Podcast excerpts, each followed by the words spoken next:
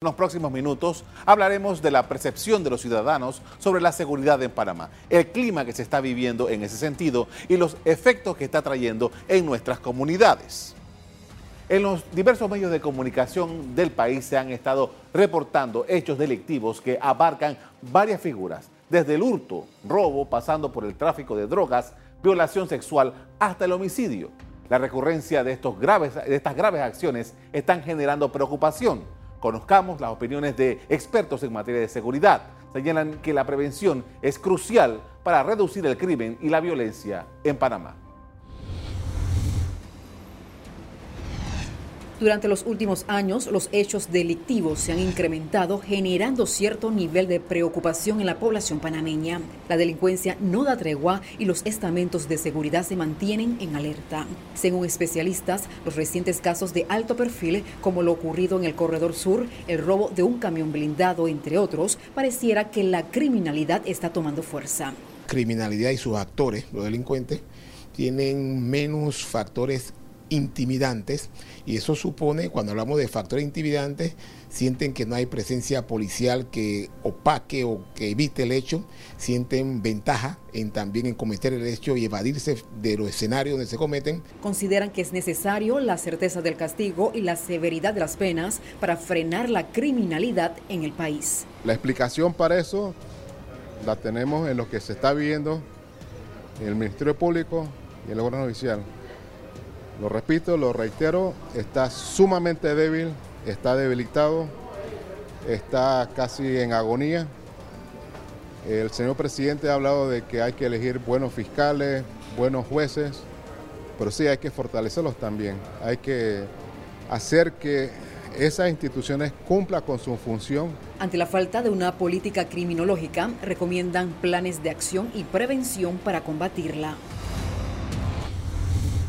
Hace un mes se presentó un estudio de la Cámara de Comercio, Industria y Agricultura de Panamá que reveló que 6 de cada 10 panameños considera que el país es inseguro.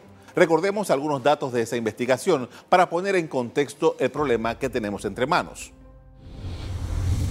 Según la encuesta del Observatorio de Seguridad Ciudadana, el 14% de la población encuestada fue víctima en los últimos 12 meses de alguna situación que atentó contra su seguridad el hurto sigue siendo el delito de mayor victimización en el país, sucedido dentro de su casa, que es el lugar de mayor ocurrencia de este delito. Se registró un aumento a un 31% de acuerdo con la hora o el momento del día en que ocurrió el delito. Aumentó en horas de la noche en un 35%.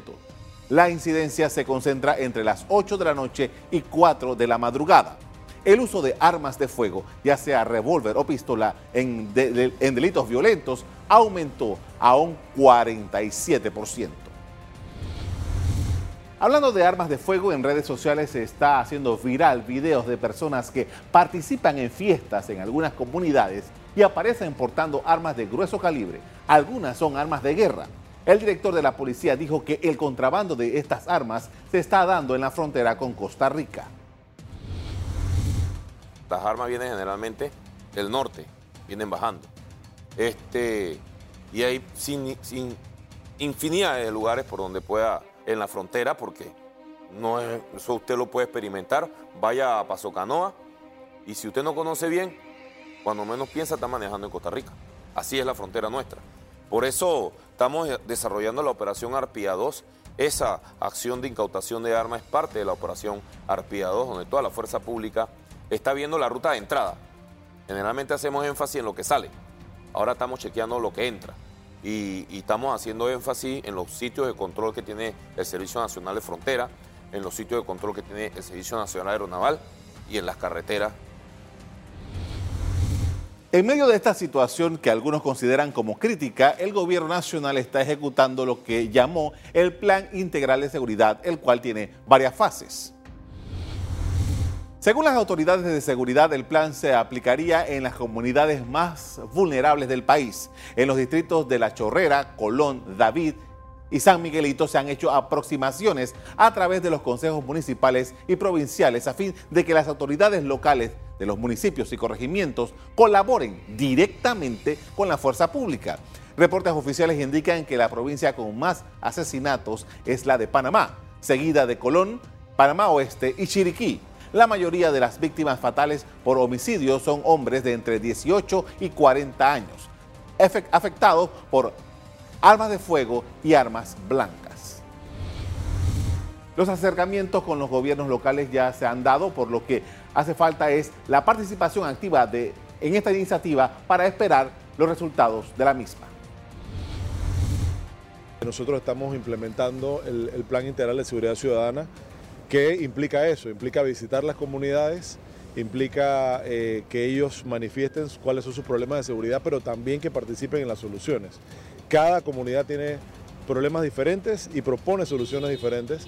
Y aquí vamos a aprovechar que tenemos a muchas autoridades juntas para exponer el, el, plan y también para ir cuadrando los detalles de las visitas que se van a hacer a cada uno de los corregimientos. El 15 de octubre el gabinete aprobó un proyecto de ley para reorganizar el Ministerio de Seguridad para crear un viceministerio que tendrá como objetivo contribuir con la reducción de la violencia y el delito a través de la prevención integral.